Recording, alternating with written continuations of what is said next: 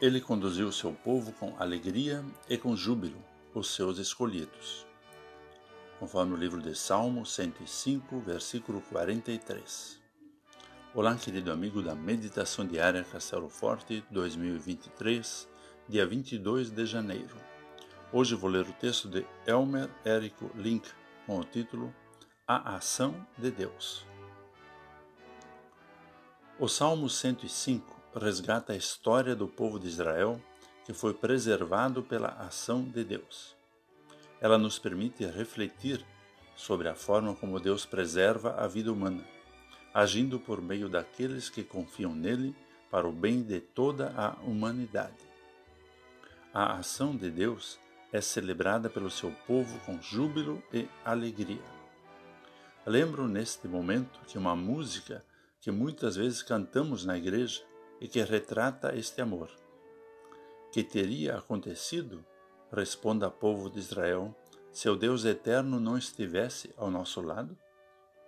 O testemunho da ação de Deus na história de Israel nos encoraja a depositarmos nele a nossa esperança, encarnada no amor de seu Filho Jesus, cheio de graça e bondade, conforme Romanos 8, 28.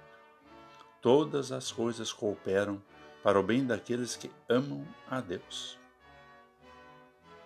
Deus cuida e supre os seus filhos, e isso não quer dizer que tudo sempre correrá bem. Também nos problemas e desafios da vida, Deus está presente, nos consolando e orientando por meio do seu grande amor.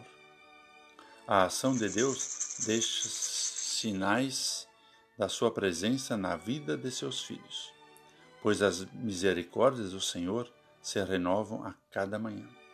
Esta é a marca de um Deus que age por amor, perdoando os nossos pecados e nos fortalecendo.